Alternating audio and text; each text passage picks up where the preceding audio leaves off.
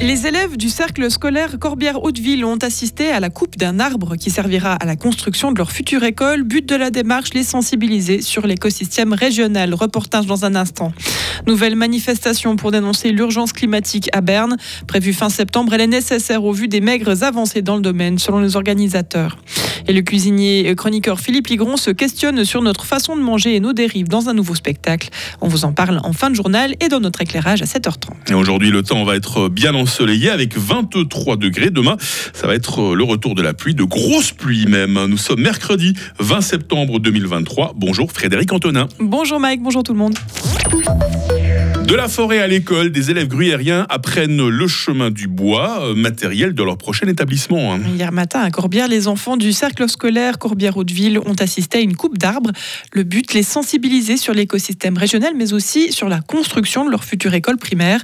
En effet, plus de 1200 mètres de cubes de bois de la région seront utilisés pour bâtir le nouvel établissement. Marius Cam s'est immergé avec deux classes dans la brume du matin. Cette journée d'école du mardi ne sera pas rythmée par la dictée ou par l'étape de mais bien par le bruit de la tronçonneuse et l'odeur de la forêt. Par petits groupes de deux classes, les élèves du cercle scolaire Corbière-Hauteville sont montés en petits bus sur les hauts de Corbière, au lieu dit de Joux de Perret. Arrivés sur place, les enfants ont pu apprendre les bases du métier de bûcheron grâce aux précieux conseils de Frédéric Piller et en apprendre un peu plus sur la forêt et la construction de l'école. On va couper un volume en forêt de bois sur pied qui est environ 1200 mètres cubes. Ça fait environ 600 arbres, on peut dire. Alors ça fait quand même un assez gros volume. Mais les élèves attendaient surtout l'abattage d'un épicéa et ils ont été servis.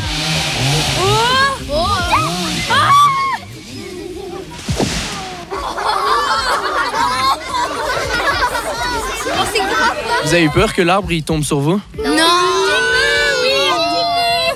Qui avait déjà vu un arbre se faire couper?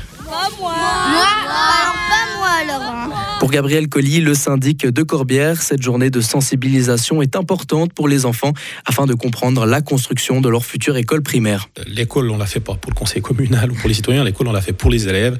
Et puis, je trouve que c'est très bien que eux se rendent compte de comment est-ce qu'elle est faite et puis d'où vient la ressource. Dans ces forêts, en plus, c'est un petit peu, voilà, les élèves viennent du village, donc ils connaissent aussi la forêt. Il y a un petit côté peut-être émotionnel. Oui, tout à fait. Et c'est un petit peu voulu aussi que, que les élèves se rendent compte ben, qu'on doit couper un arbre pour faire un bâtiment. Les Cyril Tornard et Yerli, qui sont basés respectivement à Botrance et Trévaux, ont été engagés pour traiter ce bois. Cette école primaire ouvrira dans deux ans lors de la rentrée 2025. En plus d'abriter 130 élèves, elle aura également une toiture solaire. Un rassemblement pour l'urgence climatique. Quatre ans après l'une des plus grandes manifestations du pays, l'Alliance climatique appelle à une nouvelle mobilisation. Elle aura lieu à Berne le samedi 30 septembre. En 2019, 100 000 personnes avaient répondu à l'appel. Cette année, l'ambition est moindre. Les organisateurs attendent 20 000 personnes.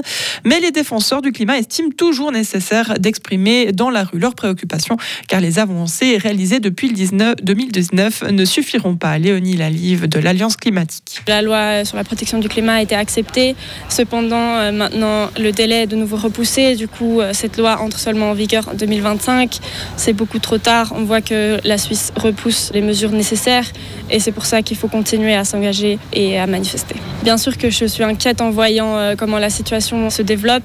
Mais je pense aussi que l'engagement, c'est une des meilleures façons de sortir de cette inquiétude et de faire en sorte que les choses changent. Les organisateurs rappellent, que la crise climatique menace l'existence de centaines de millions de personnes.